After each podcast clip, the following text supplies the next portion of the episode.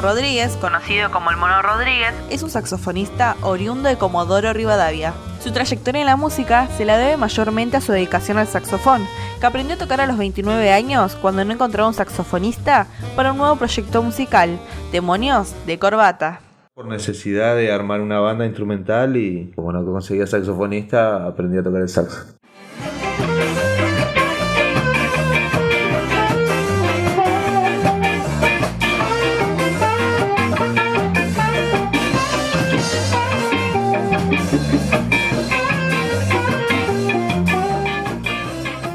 Un 10 de mayo de 1980 y creció rodeado de su familia materna, donde comenzó su gusto por la música.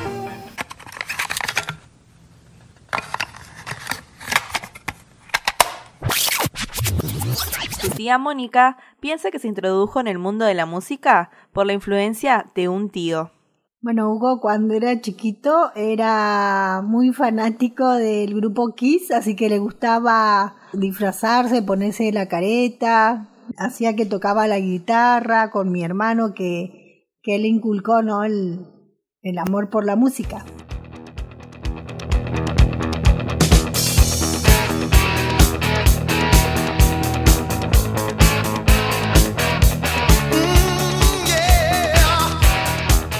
Familia, eh, un tío, el tío Luis. Él intentaba tocar, pero nunca pudo y, y, no, escuchaba mucha música. Entonces como que estaba tan metido en eso yo junto con él, entonces como que estaba todo el tiempo rodeado de eso y bueno, era, era imposible no, no poder estar dentro de eso, de, de la música.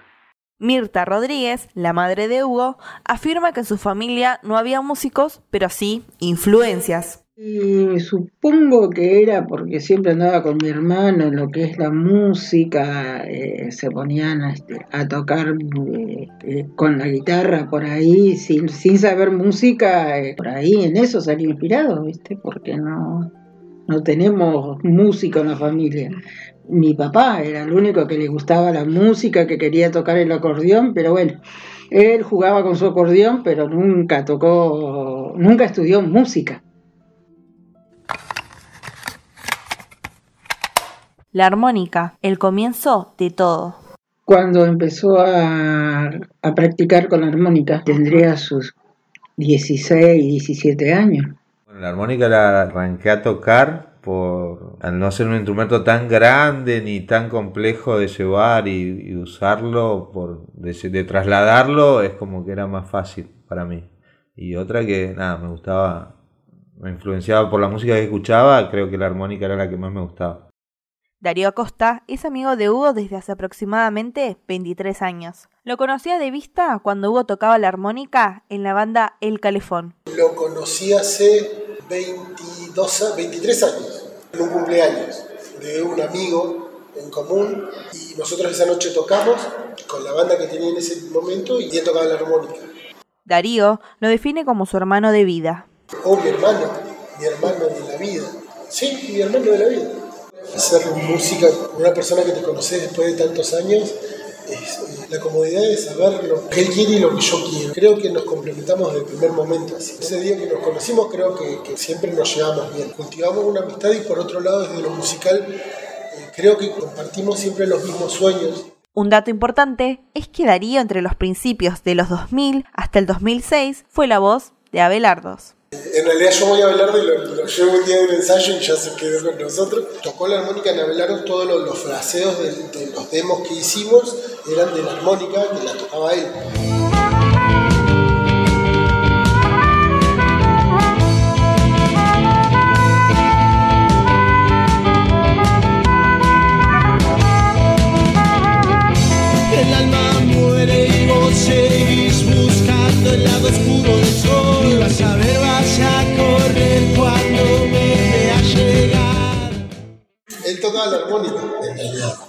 Tocando el saxo.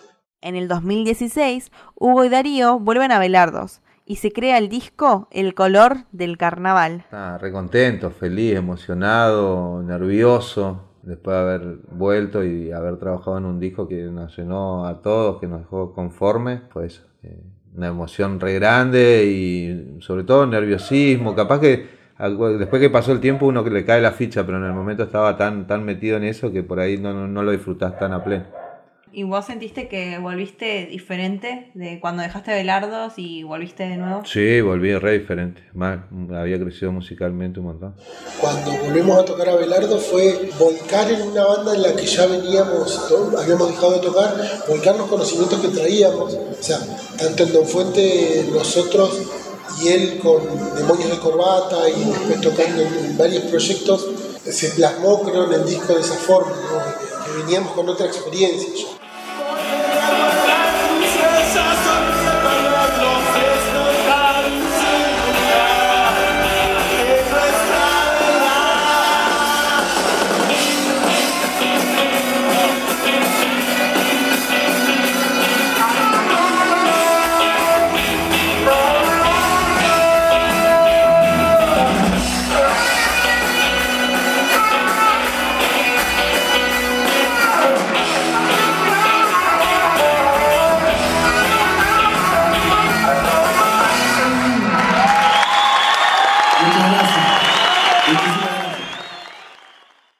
Enseñanza que me dejó es no ser tan, tan pesado en querer hacer las cosas bien y valorar un poco más la amistad o la compañía de, tus compañeros de banda y, apreciar un poco más eso, más que nada, y no tratar de, llegar a un lugar arriba tan lejos a, costo de perder un montón de cosas.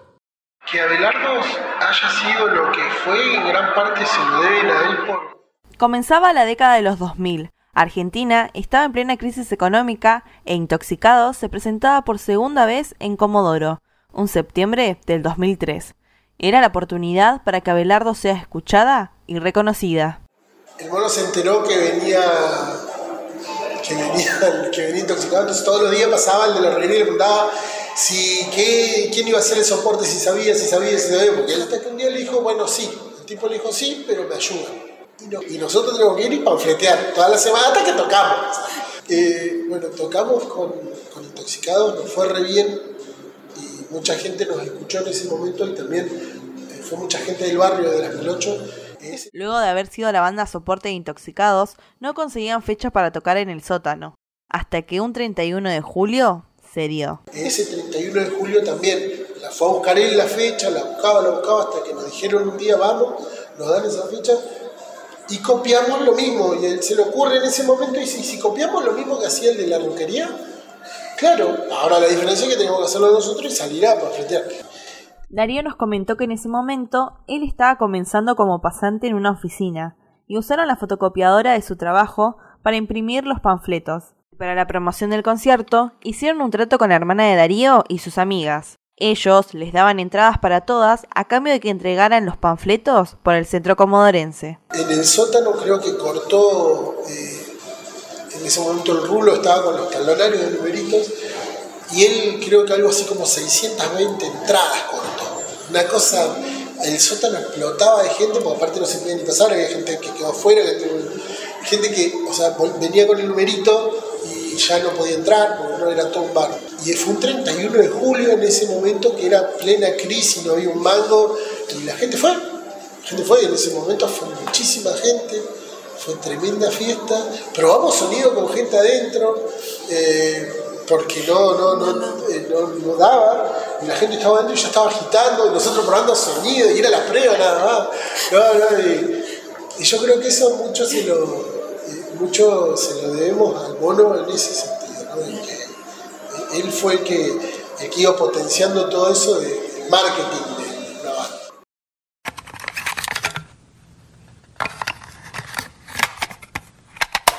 Entre el rock y el jazz. Actualmente estoy con la Sur Orquesta, la orquesta de jazz de acá de Comodoro. Después estoy con Don Bardo, una banda de rock, con Titín Naves y 103 Eléctrico, con la 4370, que es un proyecto instrumental personal. Y no, nada, después colaborando con así distintos amigos que tienen bandas, bueno, me sumo a tocar por ahí. Eh, hoy en día me gusta el, el, rock, el jazz y el blues, y, el soul me gusta bastante, el funky también me gusta bastante. Y en el rock nacional me gusta mucho las bandas funky o instrumental, no sé, caso de Willy Cruz, caso de Dancing Mood, hay un montón de cosas así que, me, me, gustan mucho. Los abuelos de la nada, Sumo. Y dentro del jazz me gusta eh, John Coltrane mucho.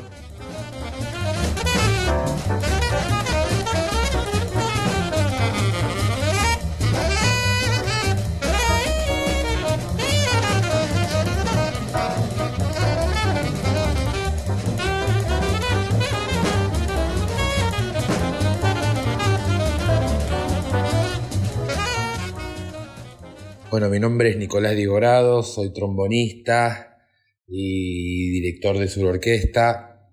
A Hugo lo conozco de la escena musical de Comodoro. Él en Abelardos, yo en Cosecha o en Los Cheres. Hemos compartido escenario ya muchos años atrás. Siempre tuvimos la mejor, así que cuando pensé en armar la orquesta, una de las primeras personas tal cual que se me vino a la cabeza fue él. Y obviamente creo, estoy casi seguro que el primero que la avisé fue al mono. Por eso, por saber que él es un tipo comprometido con la música, con el arte, ¿viste? Y la verdad que eh, la incorporación fue súper acertada porque es un pilar dentro de la orquesta. Él toca el saxo alto número uno, que es el líder de la sección de saxos, ¿viste? Y el tipo se puso la camiseta y cumple ese rol de una manera perfecta así con, con disciplina musical. ¿Cómo te sentís eh, estando en una orquesta de jazz? Y bien, bien, es un trabajo, es un laburo distinto, es otro tipo de género que nunca había tocado, requiere mucho estudio, de mucho aprendizaje, mucha lectura, hay que escucharlo mucho al, al, estilo, asimilarlo, interpretarlo y... Uy, yo orgullosa, como mamá orgullosa, aparte que le pone todo, todo el empeño, eh, está practicando todo el tiempo, buscando, estudia bastante, entonces él busca la perfección y bueno, eso es algo muy, muy lindo. Tocaba la armónica, después tocó el saxo, después armó una banda, después, y hoy, hoy yo, por ejemplo, con la, la, sur orquesta lo veo y yo me siento re orgulloso, pecho rancho, cuando, cuando hacen solo ya estamos aplaudiendo todos. Bueno, ahora es como que, que, veo realmente su talento, ¿no? con el saxo eh, se perfeccionó bastante ahora, porque a él le encanta la música, así que sí, él se va a perfeccionar, va a crecer más. Lo veo más eh, que va a seguir perfeccionándose en el jazz. Sur Orquesta es uno de los proyectos musicales en el cual Hugo participa actualmente y es el que lo está introduciendo en su nueva etapa musical, el jazz. La orquesta cuenta con 17 integrantes, más el fotógrafo y diseñador Dani Estrubia, que los acompaña a todos lados. La idea de Sur Orquesta nace cuando yo termino de estudiar en Buenos Aires, tras pasar por un par de orquestas, digo que bueno estaría algo así Comodoro, ¿no? Y pensando que en estos tiempos hay muchísimos más vientistas, dije, bueno, a ver, vamos a intentarlo. Los pocos shows que tenemos fueron creciendo, digamos, ¿no? Si bien las dos presentaciones que hicimos en Collage eran para 200 personas, estuvieron llenas las dos fechas y de ahí creo que hicimos el festín de sabores y ahí nomás tuvimos el primer viaje, así que fue rápido. Y la verdad que no nos lo esperábamos.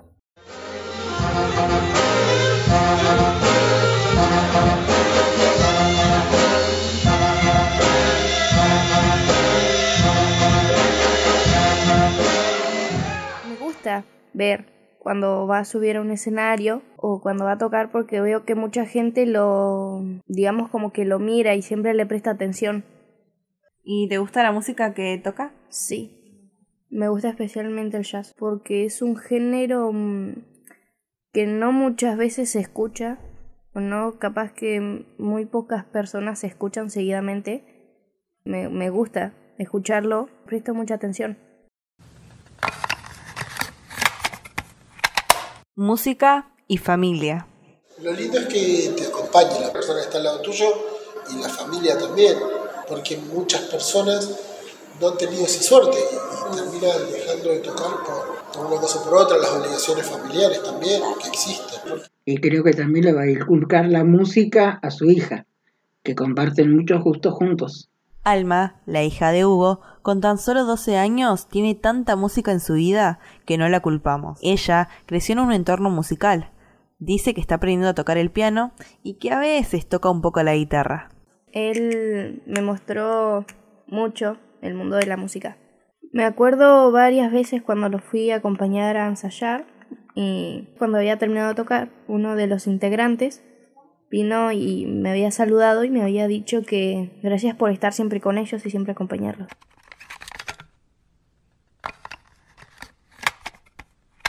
Todo sucedió por la música. Y bueno, después me sorprendió en un cumpleaños tocando el saxo y ahí me di cuenta de, de su amor, de su talento por la música.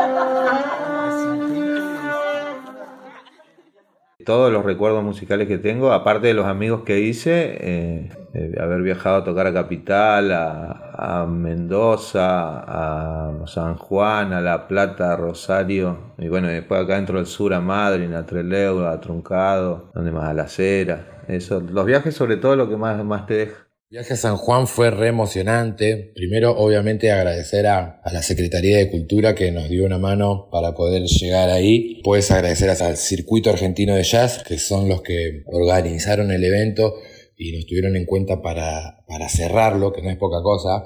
Y bueno, y el hecho de compartir con músicos y músicas de todo el país, súper profesionales, súper humanos, súper enriquecedor el viaje y y la sensación o lo que dejó fue eso, seguir trabajando de la misma manera. Creo que a todos nos dejó el trabajar personalmente en el estudio musical, digamos, ¿no? Porque habían unos músicos increíbles, increíbles de buenos. Anécdotas gracias a la música tiene muchísimas.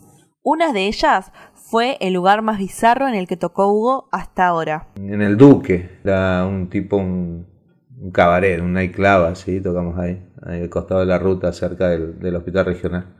Ese fue el lugar más, más bizarro que tocamos. Wow, que a mí me tocó estar con los demonios de corbata. O también, cuando camino a un ensayo, aceptó ser el padrino de confirmación de su íntimo amigo Darío. Yo comencé a, ir a, participar en un grupo juvenil de la iglesia de San Cayetano, ahí del barrio. Entonces hice la confirmación, ¿no? porque no había hecho la comunión, tenía como 22, 23 años, y necesitaba un padrino de confirmación. Entonces un día estábamos hablando, charlando, porque íbamos a ensayar siempre los domingos, entonces yo lo pasaba a buscar de San Cayetano hasta Polini y Kennedy que vivía él, y de ahí no íbamos hasta la 1008 caminando. Íbamos charlando, y no, porque el padrino y no sé qué, le digo, le digo, ¿vos hiciste la confirmación? Sí. ¿No querés ser mi padrino confirmación? Dale, sí, no es drama. Así que, así fue que fue mi, al otro, los dos fines de semana que pasaron, que era mi comunión, mi confirmación, él fue mi padrino de confirmación, así que fuimos a la ceremonia.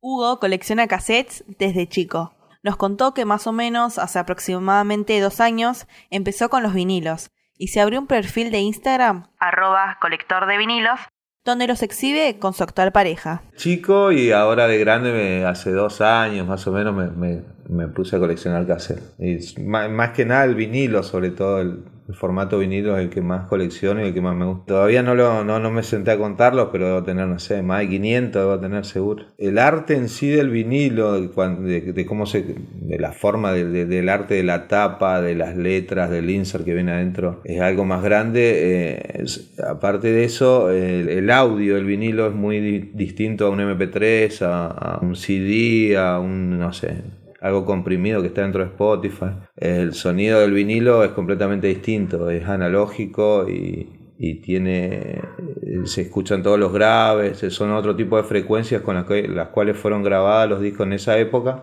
Pues al comprimirlo todas esas frecuencias se pierden, entonces bueno, en el vinilo todavía están esas frecuencias y se escucha la música de otra manera. No lo concibo sin música, no, ya por su forma de, de vida en sí creo que no, lo veo sin música. Voy a dedicar de lleno a la música, porque ya me va a dejar el tiempo suficiente, así que me voy a poner a estudiar y bueno, si Dios quiere y tengo la suerte de poder hacerlo en otro lugar, en otra ciudad, en un lugar más grande que tenga más recursos como para, para estar dentro de una orquesta o algo así, eh, eh, es lo que yo quiero, es mi sueño a cumplir, o sea, de acá a futuro. Y al estar jubilado me va a dar tiempo para, como para ponerme a estudiar de lleno las 24 horas del día y poder llegar a, formar fila en algún proyecto así grande. Eso sería lo máximo. No tocar en una banda de rock eternamente ni nada, no, eso no. Pero en una orquesta de jazz con gente grande y todo de, de alto vuelo, sí, me encantaría.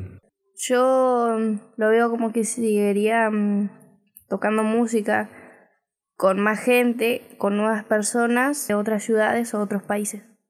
Música para mí es un estilo de vida, de un cable a tierra en, lo personal para salir un poco de la rutina del trabajo y de un montón de cosas. Y nada, es lo que, lo que me, me mueve, que me hace levantarme todos los días.